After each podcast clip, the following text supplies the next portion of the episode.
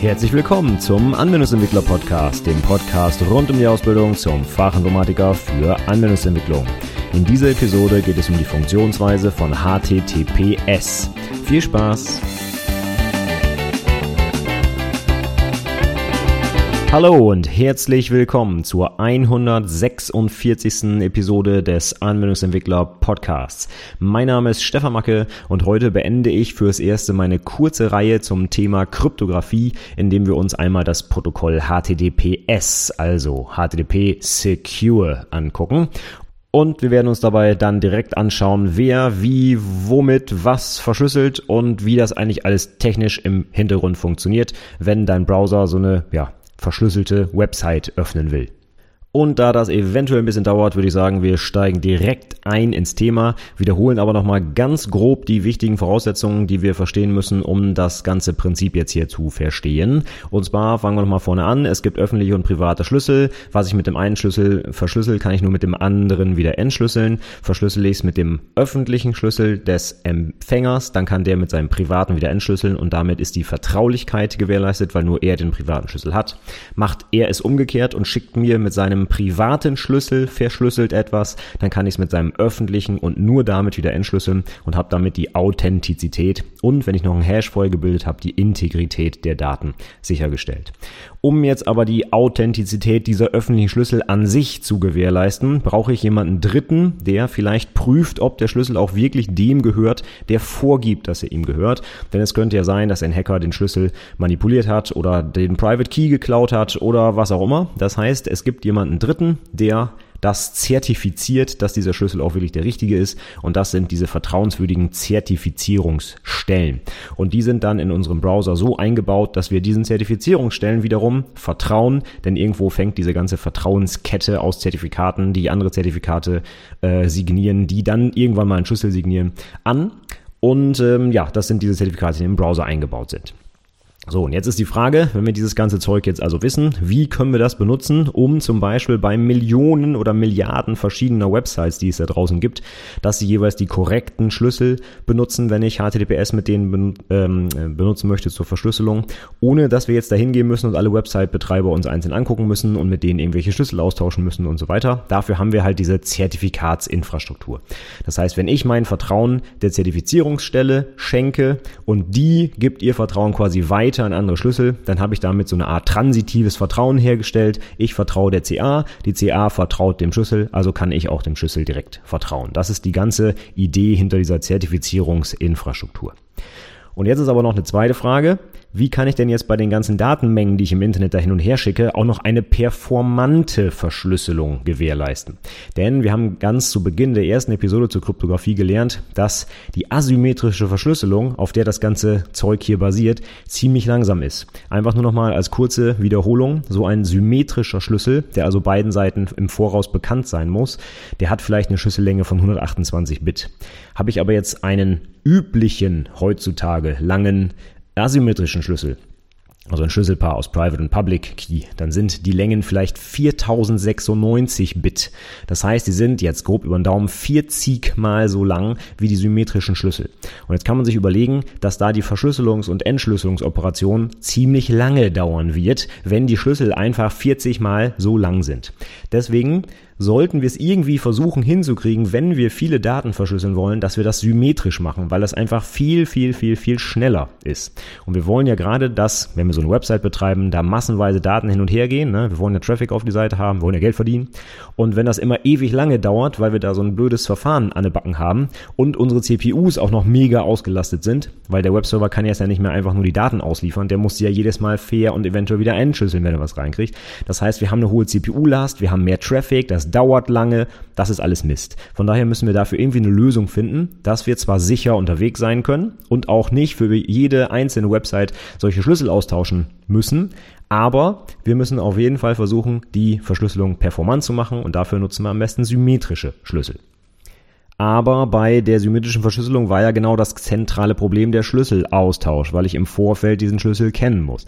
Das heißt, wir haben jetzt echt ein Riesenproblem und wie können wir das lösen? Indem wir beide Verfahren miteinander kombinieren. Und genau das passiert auch bei HTTPS. HTTPS ist ein sogenanntes hybrides Verfahren, was also beide Verschlüsselungsmechanismen benutzt. Und zwar einmal das asymmetrische Verfahren, um die Schlüssel sicher auszutauschen. Wie das funktioniert, haben wir über die Zertifikate schon geklärt.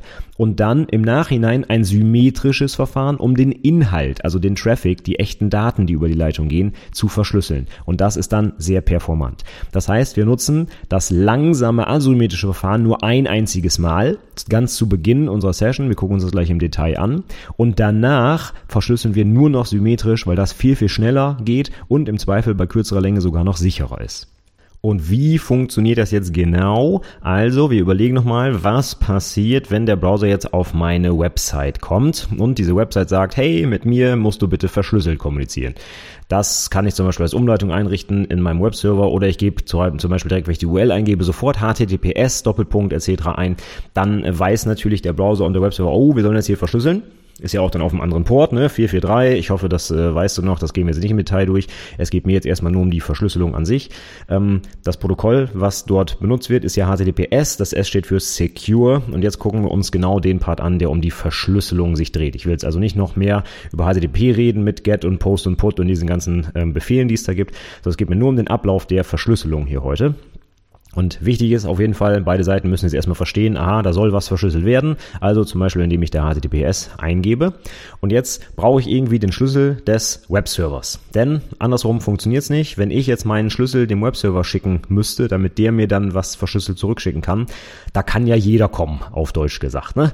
Von daher, das ist äh, sehr schwierig, das nachzuweisen. Umgekehrt ist es einfacher, wenn ich den öffentlichen Schlüssel des Webservers nehme, dann kann ich nämlich jemanden beauftragen, diesen Schlüssel zu signieren und daraus ein Zertifikat zu erstellen und das kann ich dann prüfen. Andersrum wird es sehr schwierig für den Website-Betreiber, deswegen machen wir es so rum. Ja, wir haben jetzt auf dem Webserver ein Zertifikat hinterlegt, das den öffentlichen Schlüssel des Webservers enthält und mein Browser geht jetzt her und besorgt sich dieses Zertifikat. Das kann er sich ja einfach runterladen. Der Server liefert das aus. Das heißt, der Serverbetreiber muss auch wirklich dieses Zertifikat im Webserver als Datei tatsächlich hinterlegen, damit das eben auch zum Download angeboten werden kann. Und dann guckt der Browser in dieses Zertifikat rein und holt sich da den öffentlichen Schlüssel des Webservers raus. Und wie macht er das nochmal? Der nutzt das von der CA ausgestellte Zertifikat, was er selber in seinem Browser gespeichert hat, was er schon kennt, was der Hersteller eingebaut hat, nimmt daraus den öffentlichen Schlüssel der Zertifizierungsstelle und mit diesem öffentlichen Schlüssel der Zertifizierungsstelle kann er das Zertifikat des Webservers prüfen, denn das enthält ja die digitale Signatur der CA und das ist ja die mit dem privaten Schlüssel Schlüssel, verschlüsselte Informationen, äh, also in diesem Fall der Hash über die ganzen Daten in diesem Zertifikat. Also Browser nimmt sich den Schlüssel der CA, den öffentlichen Schlüssel, entschlüsselt damit die Signatur des Webserver-Zertifikats und dann weiß der Browser, aha, das ist definitiv der richtige Schlüssel vom Webserver. Die CA hat es mir gerade bestätigt, dass das so ist. Und dann kann der Browser mit diesem öffentlichen Schlüssel anfangen, Daten zu verschlüsseln und die kann nur der Webserver dann wieder entschlüsseln, weil er nur den privaten Schlüssel, der zu dem öffentlichen Schlüssel passt, hat. Und so haben wir jetzt einen verschlüsselten Kommunikationskanal zwischen Client und Server, also zwischen Browser und Server aufgebaut. Nur in diese Richtung geht das jetzt, denn nur der Browser kennt den öffentlichen Schlüssel des Webservers. Und die einzige Verschlüsselungsrichtung, die jetzt möglich ist, ist Client verschlüsselt irgendwas mit dem öffentlichen Schlüssel des Webservers und der Webserver ist der einzige, der es mit seinem privaten Schlüssel wieder entschlüsseln kann. Nur diese Richtung kann jetzt verschlüsselt werden. Die Gegenseite funktioniert nicht, denn der Webserver hat keinen öffentlichen Schlüssel von meinem Browser bekommen oder sonst was. Ich habe ja auch noch nie einen generiert. Ähm, fragst du dich bestimmt auch, ne? habe ich schon mal in meinem Browser irgendwo einen öffentlichen Schlüssel oder irgendwas generiert? Nö, das gibt's nicht, ne? weil eben nur diese Gegenrichtung da möglich ist. Der Webserver stellt mir seinen öffentlichen Schlüssel bereit. Dabei prüft der Browser übrigens auch noch eine Kleinigkeit mehr, denn ich hatte beim letzten Mal schon erzählt, in dem Zertifikat steht nicht nur der Schlüssel drin, sondern auch noch die Domain, für die dieser Schlüssel denn jetzt gültig ist. Und diese Domain sollte jetzt im besten Fall die sein, die ich auch gerade im Browser eingetippt habe, denn sonst sagt der Browser jetzt, Moment mal, du willst hier verschlüsseln mit Domäne A, ich kriege hier aber ein Zertifikat für Domäne B, da passt irgendwas nicht, Vorsicht, und dann gibt's eine berühmte Fehlermeldung, eine Zertifikatsfehlermeldung. Von daher, da wird noch ein bisschen mehr gemacht als nur der Schlüssel rausgeholt. Das Wichtigste für uns ist jetzt allerdings, es wird dieser Common Name, in dem die Domain steht, für die das Zertifikat gilt, geprüft. Und es wird aber noch mehr geprüft, zum Beispiel auch, dass das Ablaufdatum noch nicht erreicht ist. Also, dass das Zertifikat wirklich auch noch gültig ist und so weiter und so fort. Ja.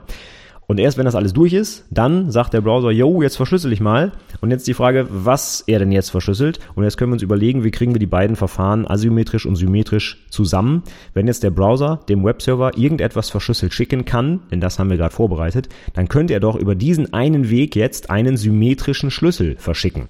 Und dadurch ist jetzt sichergestellt, dass nur der Server diesen symmetrischen Schlüssel mit seinem privaten Schlüssel wieder entschlüsseln kann und dann kennen beide Seiten den Schlüssel, mit dem jetzt symmetrisch verschlüsselt werden soll.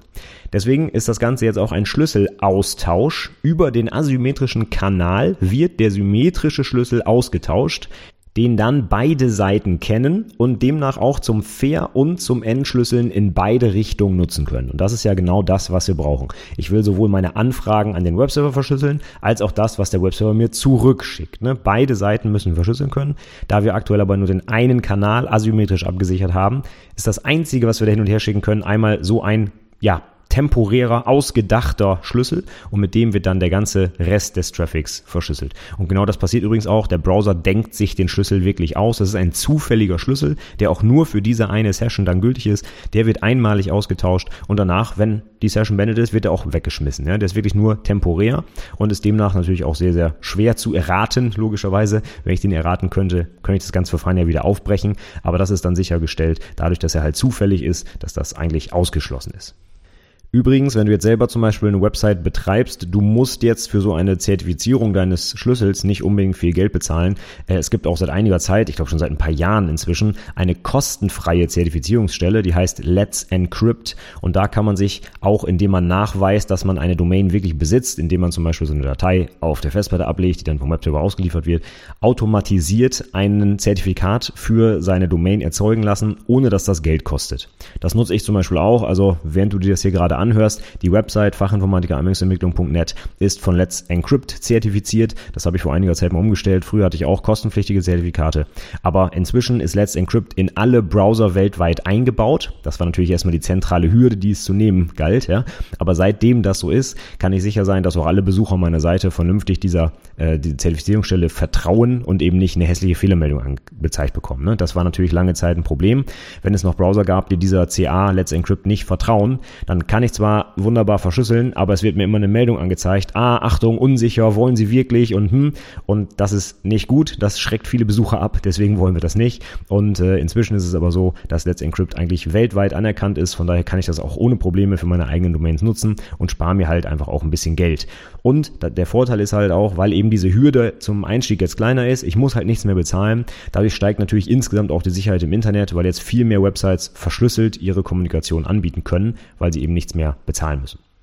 Gut, aber nehmen wir uns doch vielleicht genau dieses Beispiel einfach mal und schauen uns mal an, was jetzt in welcher Reihenfolge tatsächlich alles passieren muss, damit der Browser mit meiner Website irgendwann mal kommunizieren kann wir sind ja nun hier unter uns, ne, in der IT. Vielleicht betreibst du auch selber eine Website, äh, ob privat oder jetzt im Unternehmen oder wie auch immer. Und dann ist ja auch die Frage, was muss ich denn jetzt eigentlich als Administrator vielleicht dieses Servers tun, damit meine Website-Besucher überhaupt verschlüsselt kommunizieren können? Und jetzt gehen wir mal wirklich von, es gibt überhaupt nichts bis hin zu, ich kann verschlüsselt kommunizieren, so ein bisschen die Kette durch, wer muss was in welcher Reihenfolge tun. Und bei dieser ganzen Zertifizierungsgeschichte ist immer der Erste, der überhaupt irgendwas tun muss, die Zertifizierungsstelle. Mit der beginnt alles. Denn wir haben ja auch schon gelernt, damit beginnt auch die Vertrauenskette und die muss auch erstmal selber anfangen, irgendetwas zu tun. Und zwar, was macht die Zertifizierungsstelle, die CA? Die generiert sich ein Schlüsselpaar aus privatem und öffentlichem Schlüssel.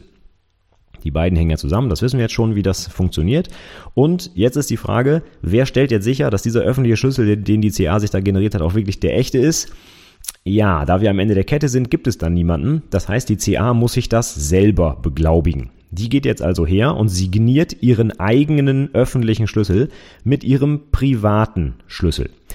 Und das ist jetzt eben genau dieses selbst signierte Zertifikat, das Root-Zertifikat. Die CA bescheinigt sich selbst die Echtheit ihres eigenen Schlüssels. Ja, also das ist genau, wie es sich anhört, eigentlich total beknackt, aber anders geht es nicht, denn sonst hätten wir wieder den, äh, nicht den letzten Schritt in der Kette erreicht. Also, was macht sie? Sie erzeugt sich ganz normal ein Zertifikat, als würde sie es für irgendwen anderes machen, nur dass halt zufällig ihr eigener öffentlicher Schlüssel drin ist. Das Schöne ist, sie weiß ja, dass sie selbst sie selbst ist. Das heißt, sie muss jetzt nicht noch ein umfangreiches Prüfungsverfahren einleiten, ja.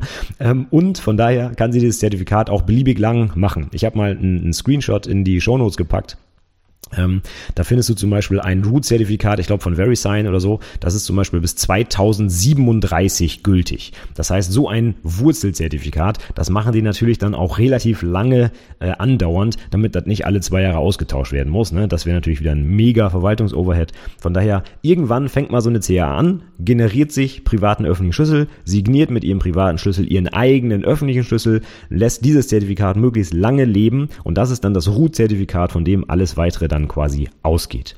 Und dieses Root-Zertifikat, das muss dann auch in die Browser reinkommen. Das heißt, die CA muss jetzt dieses Ding nehmen und an alle Browserhersteller schicken und die müssen das dann schön fleißig in ihre Browser einbauen. Also Mozilla und Microsoft und äh, ich weiß nicht, wer, Google natürlich für Chrome und so, ja.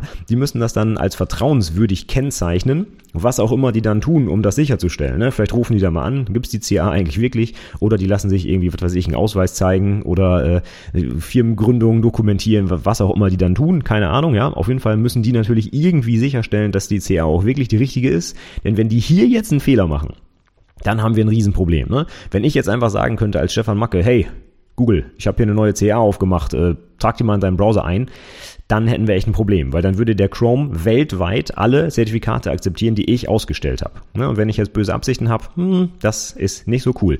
Deswegen sollten die Browserhersteller äh, tunlichst dafür sorgen, dass das auch sauber geprüft wird. Ich gehe jetzt einfach mal davon aus, dass das aber passiert. Und von daher haben wir dann jetzt dieses Root-Zertifikat in alle Browser weltweit integriert und können jetzt alle Zertifikate, die mit dem privaten Schlüssel der CA signiert sind, prüfen. Und ich kann sicher sein, dass das die CA auch wirklich richtig gemacht hat. So, und jetzt kann die CA hergehen, ihre eigenen Zertifikate ausstellen, so, sogenannte Zwischenzertifikate, Intermediate-Zertifikate gibt es auch noch. Das ist dann quasi das Root-CA, äh, das Root-Zertifikat signiert ein anderes Zertifikat und dieses Zertifikat signiert wiederum ein anderes. Und diese ganze Kette, die hatten wir ja schon mehrfach durchgesprochen, das sind dann die sogenannte, in, sogenannten Intermediate oder Intermediary äh, Certificates in der, in der Kette dazwischen. Und irgendwann wird dann der Webserver, mit dem ich eigentlich kommunizieren will, hergehen und sagen, so, liebe CA, jetzt signieren wir mal meinen Schlüssel. Und jetzt sind wir auf Seiten des Admins. Also, wenn du jetzt einen Webserver betreibst, fängt jetzt für dich die Arbeit an. Denn die ganzen CAs da draußen haben ihre Arbeit ja schon gemacht. Die gibt es schon, die haben ihre Schlüssel, die sind zertifiziert und in alle Browser eingebaut. Von daher, davon müssen wir ausgehen, dass diese Infrastruktur bereits da ist, diese Vertrauensinfrastruktur. Und jetzt komme ich als Webserverbetreiber und sage, ich will auch HTTPS. Was mache ich jetzt also als erstes? Schlüssel generieren. Das ist immer das Erste, was gemacht werden muss. Also auch ich erzeuge mir meinen privaten und öffentlichen Schlüssel, die zusammenhängen, wie wir es schon kennen nehme meinen öffentlichen Schlüssel und schicke den an die CA in einem sogenannten Certificate Signing Request, CSR oder Zertifikatssignierungsanforderungen, wenn man das übersetzen würde. Ja? Das heißt, ich möchte gerne von der CA, dass die meinen Schlüssel signiert, deswegen ist das eine Signierungsanforderung. Ja? Dazu muss ich der CA meinen Schlüssel rüberschicken und halt noch so ein paar Daten übermitteln, wer ich bin, wo ich wohne vielleicht im Zweifel, ob es mich wirklich gibt. Vielleicht wollen die meinen Personalausweis sehen, vielleicht kommen die mal vorbei und sagen Hallo, keine Ahnung, je nachdem wie viel Geld ich über hab, ja, passiert da das eine oder das andere. Wenn ich zum Beispiel Let's Encrypt benutze, passiert da gar nicht so viel. Da muss ich bloß Let's Encrypt auf meinem Webserver installieren und der baut dann automatisch über die Domains, die ich auf dem Server auflösen kann, zum Beispiel Dateien äh, ein, die dann aufgerufen werden können und Let's Encrypt prüft dann von draußen prüfen, ob die Dateien unter der Domain, die ich gerade registrieren will, auch wirklich verfügbar sind. Denn damit habe ich gerade nachgewiesen, dass ich die Hoheit über diesen Webserver habe. Und dann wird mir das Zertifikat quasi automatisch ausgestellt. Andere CAs, da dauert das dann vielleicht ein bisschen, die prüfen dann wirklich ein bisschen mehr oder auch nicht. Ne? Die, wo ich früher war, die hat vielleicht 13 Dollar oder so im Jahr gekostet. Da musste ich halt nur nachweisen, dass ich Zugriff auf die Admin-E-Mails habe. Das heißt, die haben dann irgendwie eine E-Mail an die Domain, die ich gerade zertifizieren wollte, geschickt unter, keine Ahnung, Root-Ad oder äh, Mail-Ad oder was auch immer, Info-Ad, irgendeine zentrale E-Mail-Adresse und da drin war dann halt ein Freischaltungscode. Und dadurch haben die sichergestellt, ach Mensch, der Typ, der da was registriert, hat Zugriff auf die Admin-Mails dieser Domain. Das heißt wohl, die Domain wird ihm gehören. Von daher vertrauen wir ihm jetzt mal, buchen ihm nur 13 Dollar ab und er kriegt dann von uns das Zertifikat. Und Let's Encrypt macht es halt ein bisschen anders. Da gibt es zum Beispiel, wenn man es jetzt ganz konkret sich anguckt, technisch Angenommen, wir haben einen Apache Webserver, dann äh, weiß Let's Encrypt auf dem lokalen Server, wo der Apache liegt und wo sein Root-Verzeichnis ist und das Verzeichnis dieser Domain, die ich da beantrage. Und dann kann Let's Encrypt automatisch über den Apache-Server bestimmte äh, Dateien mit komischen kryptischen Namen zum Beispiel ausliefern. Und Let's Encrypt kann von draußen gucken, ob unter dieser bestimmten Domain und diesem kryptischen Namen die Datei auch wirklich da ist. Und darüber kann ich dann quasi die, den, den, äh, die Hoheit über meine Domain nachweisen. Also ob jetzt eine Mail geschickt wird oder ob ich eine Datei über die Domain ausliefern lasse. In beiden Fällen ist es offensichtlich so, dass ich Inhalte über diese Domain empfangen oder versenden kann und das daraus schließen die dann quasi, dass äh, die Domain auch wirklich mir gehört. Wenn ich natürlich jetzt ein böser Hacker bin, der den Server gekapert hat, ja gut, dann kann ich das so auch zertifizieren lassen, ja. Also eine besonders hochsichere Prüfung ist das Ganze nicht. Das zeigt einfach nur, dass ich gerade zu diesem Zeitpunkt des Certificate Signing Requests ähm, ja, Kontrolle über die Domain habe. Ob ich die auch wirklich erlaubt habe oder ob ich mir die gerade ja unerlaubterweise verschafft habe, das wird hier natürlich nicht geprüft und kann auch nicht geprüft werden. Ja. Dafür müsste ich dann vielleicht ein paar hundert oder sogar tausend Dollar in die Hand nehmen, damit dann wirklich jemand mal vorbeikommt und guckt, ob es mich denn überhaupt gibt und ob ich auch wirklich der rechtmäßige Inhaber bin und so weiter und so fort. Aber darüber haben wir ja schon geredet. Ähm, übrigens, das ist völlig Wumpe, wie ich meine ähm, äh, mein Zertifikat erzeugt habe, ob ich das selbst gemacht habe mit äh, Let's Encrypt oder ob ich dafür hunderte von Dollar gezahlt habe, die Sicherheit am Ende ist absolut identisch. Das heißt, die Schlüssellänge zum Beispiel, die definiert, wie gut die Verschlüsselung ist. Nicht, ob irgendeine CA bei mir zu Hause war. Ne? Das interessiert im Zweifel niemanden. Technisch ist die Sicherheit in allen Fällen gewährleistet. Selbst wenn ich eine selbst signierte Variante des Zertifikats auf meinem Server habe, der nur ich vertraue. Das heißt nicht, dass die Verbindung jetzt unsicher ist oder äh, gehackt werden kann. Im Gegenteil, die ist genauso sicher oder unsicher wie alle anderen Varianten der Zertifikate, die es gibt. Der einzige Unterschied, warum die so viel Geld kosten, ist nicht, dass die besonders sicher sind, sondern dass die CA eine in äh, eine, eine umfangreichere Prüfung durchführt. Wir haben gerade gesehen, Let's Encrypt, wenn ich mir für fünf Minuten Zugang für die Domain verschaffe, dann kann ich mir ein Zertifikat erstellen. Bei einem teureren Verfahren ist das sicherlich nicht so. Da werde ich wirklich etwas intensiver geprüft. Deswegen ist es dann zum Beispiel auch so, dass Banken insbesondere diese teuren Zertifikate nehmen. Ich glaube, die heißen EV-Zertifikate, Extended Validation. Das sagt nämlich genau, dass die CA jetzt wirklich guckt, ist die Firma richtig an dem Ort zu Hause? Gibt es eine Geschäftsadresse? Ist die sauber, was auch immer, im Handelsregister eingetragen? Ich weiß nicht, was die noch alles prüfen. Auf jeden Fall prüfen die ein bisschen mehr. Dafür kostet das natürlich auch ein bisschen mehr. Aber damit sich das Ganze überhaupt lohnt, denn so einen richtigen Sicherheitsvorteil hat man ja, wie gesagt, nicht. Die Verschlüsselung ist genauso gleich stark ähm, machen einige Browser das dann zum Beispiel so, dass sie die Adresszeile komplett grün machen.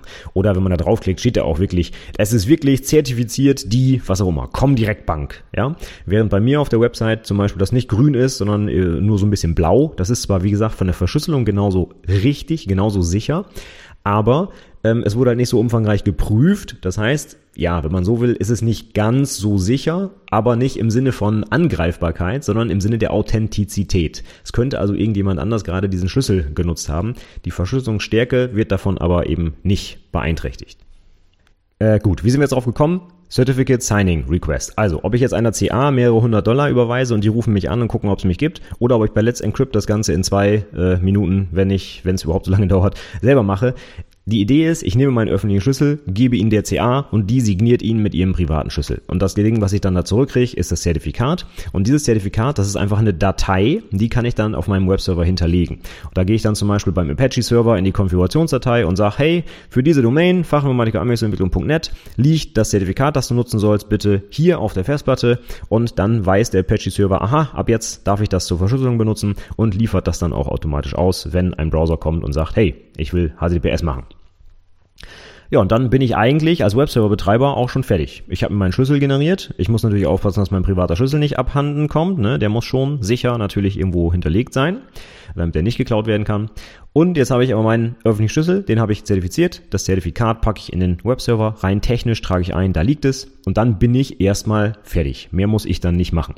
Und jetzt kommen wir zum letzten Schritt, nämlich dem Browser. Also, CA haben wir abgehakt. Die haben ihr Zertifikat in dem Browser exportieren lassen.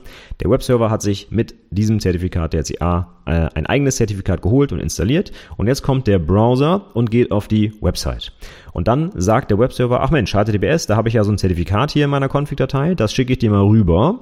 Und dann nimmt der Browser das und prüft das. Und wie ging das nochmal? In dem Zertifikat steht ja drin, wer der Aussteller ist. Das heißt, da würde zum Beispiel drin stehen, hier zertifiziert von Microsoft XY. So.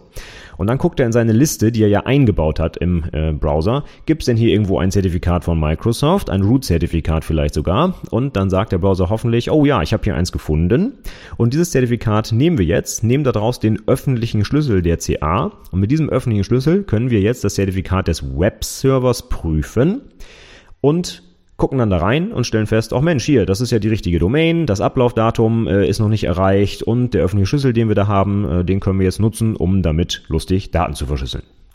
Und da ich jetzt also nachgewiesenermaßen den echten öffentlichen Schlüssel des Webservers gerade im Zugriff habe, nehme ich den jetzt und verschlüssel damit einen temporären Sitzungsschlüssel, und zwar einen symmetrischen Sitzungsschlüssel, den ich mir gerade mal eben ausgedacht habe auf Basis irgendwelcher kryptografischen Verfahren. Und diesen Schlüssel schicke ich dem Webserver rüber.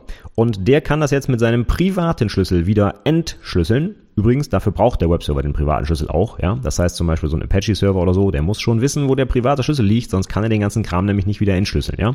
Das heißt, du trägst als Admin nicht nur das Zertifikat ein, sondern mindestens auch nochmal den privaten Schlüssel, sonst kann der Server nämlich leider nichts entschlüsseln, ja. Muss Zugriff auf den privaten Schlüssel haben, sonst geht es nicht. Gut, auf jeden Fall kann er das Zeug dann entschlüsseln und kennt jetzt den symmetrischen Schlüssel. Und jetzt kennen beide Seiten sicher ausgetauscht, ohne dass das jemand hätte abhören können, diesen symmetrischen Schlüssel. Und ab jetzt wird alles, was in beide Richtungen läuft, mit diesem symmetrischen Schlüssel fair und wieder entschlüsselt auf der Gegenseite.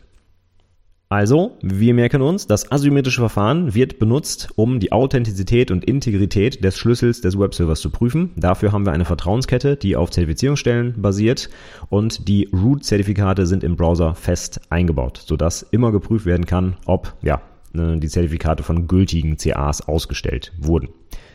Das Ganze dient einzig dem Zweck, dass wir einmalig einen verschlüsselten Kanal zwischen Browser und Webserver in genau diese Richtung aufbauen können. Das heißt, der einzige, der sich jetzt so einen äh, symmetrischen Schlüssel ausdenken kann, ist der Browser, weil nur er verschlüsselt in Richtung des Webservers etwas verschicken kann. Das heißt, der wird dann generiert, dem Webserver sicher übertragen. Und damit haben wir gerade das asymmetrische Verfahren für den Schlüsselaustausch des symmetrischen Schlüssels benutzt. Und nun kennen beide Seiten den symmetrischen Schlüssel und können fleißig sich hochperformant den gesamten Traffic fair und wieder entschlüsseln in beide Richtungen. Ist das nicht schön? Und das Ganze war ja fast in einer halben Stunde erklärt. Mensch, wunderbar. Ich hoffe, du hast es jetzt auch verstanden, was bei HTTPS funktioniert äh, oder äh, wie HTTPS funktioniert und was man in welcher Reihenfolge tun muss. Äh, man kann da ein bisschen durcheinander kommen mit den ganzen Schlüsseln. Ja, insgesamt haben wir jetzt hier beteiligt fünf verschiedene Schlüssel, privat und öffentlich der CA, privat und öffentlich des Webservers und noch diesen symmetrischen Schlüssel. Alles das ist notwendig, damit dein Browser beim Eingeben von Benutzernamen und Passwort nicht den Kram im Klartext überträgt, sondern wirklich verschlüsselt mit dem Webserver kommuniziert. Also ganz schön viel Gedöns, was da im Hintergrund laufen muss, aber jetzt haben wir über vier Podcast-Episoden hinweg den ganzen Kram Schritt für Schritt aufgebaut, um hoffentlich jetzt alles verstehen zu können, was da von vorn bis hinten passiert. Und jetzt gucken wir uns als letztes noch an, was im Browser passiert, wenn irgendwas davon nicht funktioniert. Da gibt es drei so allgemein bekannte Fehler, die auftreten können bei diesen Zertifikaten. Nummer eins, ich komme auf die Website und ich kriege dann vom Browser so eine Fehlermeldung, Achtung, Problem mit dem Zertifikat aufgetreten oder irgendwas oder Fehler oder sonst irgendwas. Und du als ITler solltest das Ding jetzt nicht einfach wegklicken. Im Zweifel noch, ja, ist mir egal, mach einfach weiterklicken. Das ist so das Schlimmste, was man machen kann. Sondern vielleicht einmal genau hingucken, was denn eigentlich jetzt das Problem da ist, ja. Und es gibt ja jetzt verschiedene Probleme, die auftreten können. Äh, ein ganz einfaches ist zum Beispiel, dass das Zertifikat des Webservers einfach abgelaufen ist. Wir haben schon gelernt, diese Zertifizierungsstellen wollen immer Geld haben, wenn man nicht gerade Let's Encrypt benutzt. Und wenn ich jetzt einfach mal nicht so viel Geld habe oder äh, ich will es bis aufs Letzte hinauszögern, das Zertifikat zu verlängern, dann kann mir das mal passieren, dass mein Zertifikat abläuft bevor ich die Chance hatte, es zu verlängern. Und das heißt, mein Webserver liefert noch ein altes Zertifikat aus, was ein, zwei, vielleicht sogar drei Jahre lang funktioniert hat, ab heute aber leider nicht mehr gültig ist, weil es abgelaufen ist. Ähm, ja, und was passiert jetzt? Also grundsätzlich hatte ich schon gesagt, die gesamte Verschlüsselung ist davon überhaupt nicht beeinträchtigt. Ne? Die Stärke der Verschlüsselung ist genau gleich, egal ob das Zertifikat selbst signiert ist, ob das abgelaufen ist, ob das nicht zur richtigen Domain gehört, das ist alles völlig egal. Der Schlüssel, der da drin ist, wird für die Verschlüsselung benutzt. Punkt. Es geht jetzt hier wirklich nur darum, sicherzustellen, dass es wirklich auch der echte Schlüssel ist. Und das kann jetzt halt ein Problem sein, wenn das Zertifikat nun abgelaufen ist. Ja, vielleicht hat der Webserverbetreiber ja seine Website schon längst zugemacht und will die gar nicht weiter betreiben. Das wäre vielleicht jetzt ein Hinweis zu sagen, hm, ja, dann sollte ich dem Zertifikat vielleicht nicht mehr vertrauen.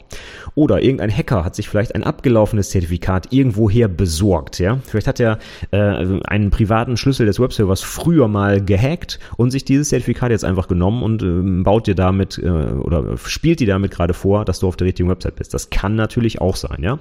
Wahrscheinlicher ist es allerdings, dass der Website-Betreiber ähm, vergessen hat, das Zertifikat zu erneuern, ja.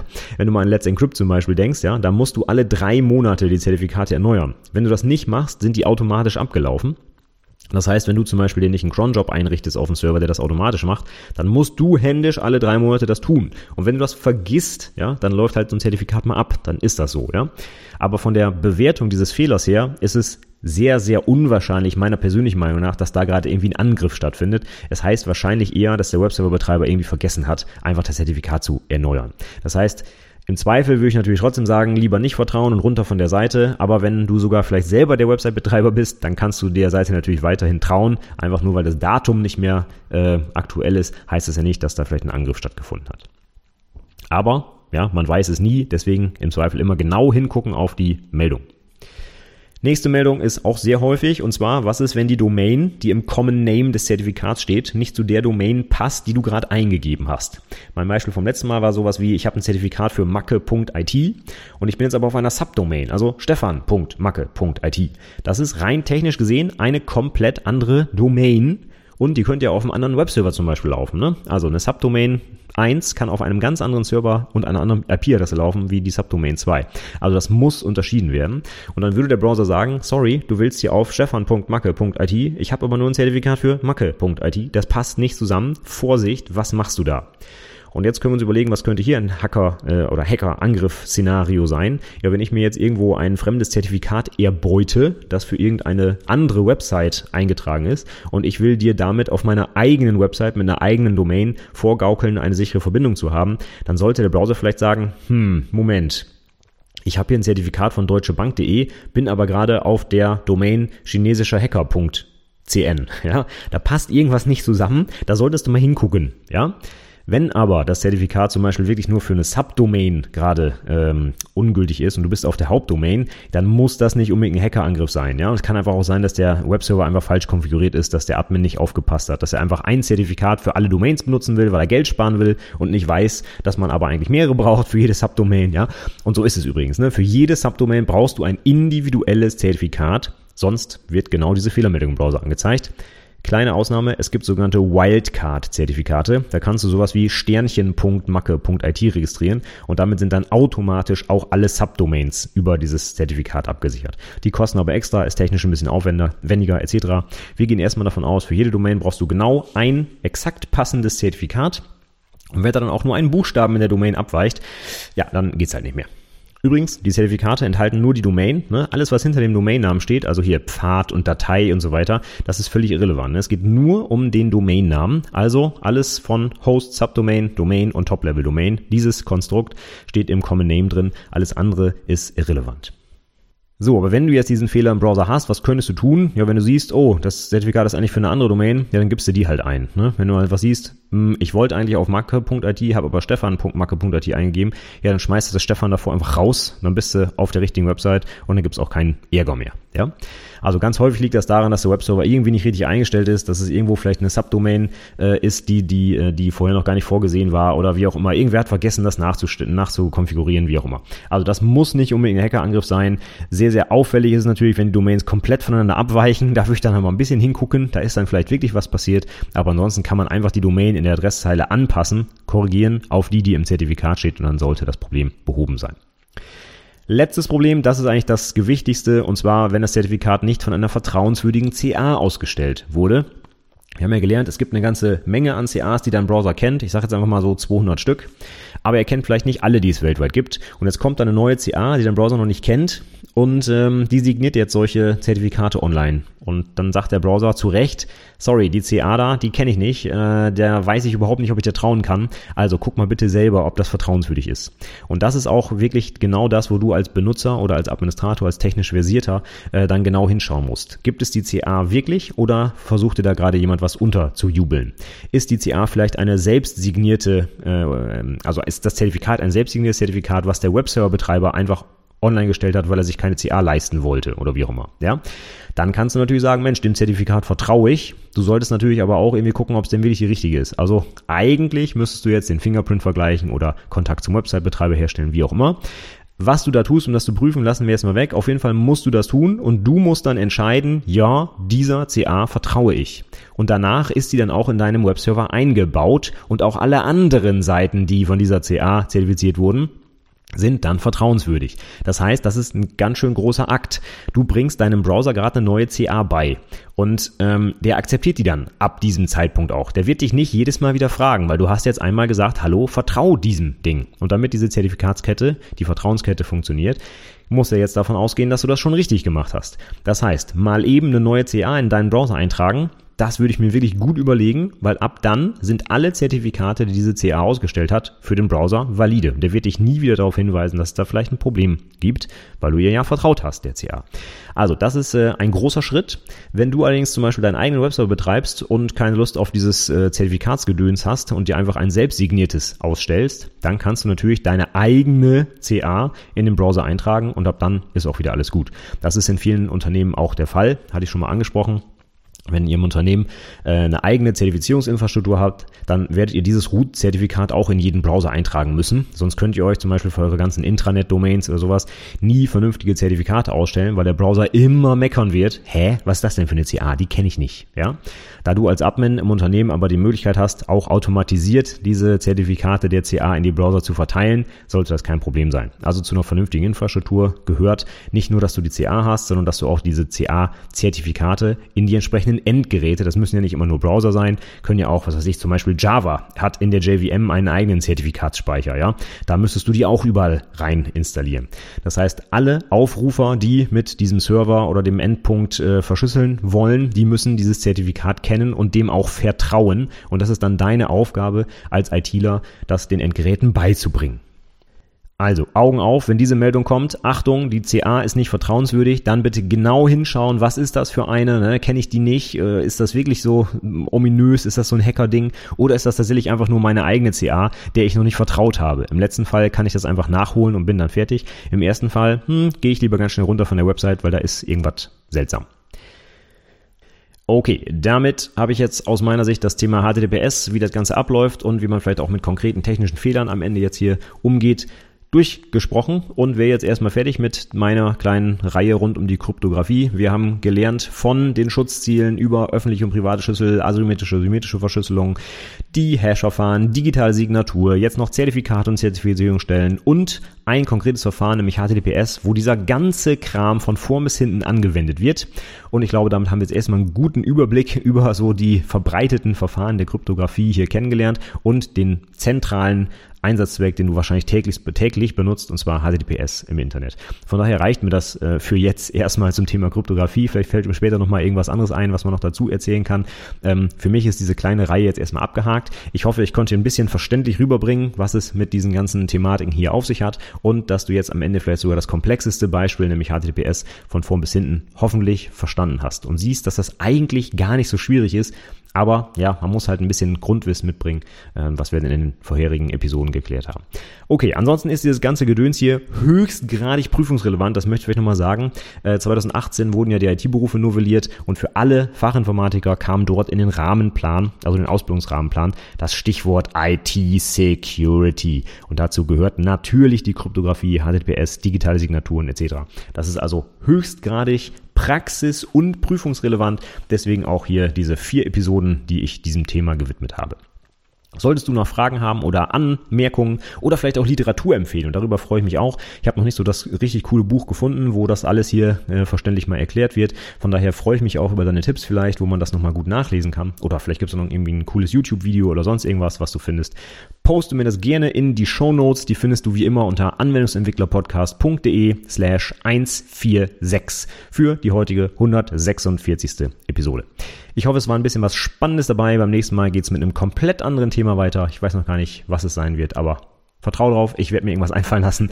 Kryptographie ist für mich jetzt hier beendet. Ich sage trotzdem vielen Dank fürs Zuhören und bis zum nächsten Mal. Tschüss!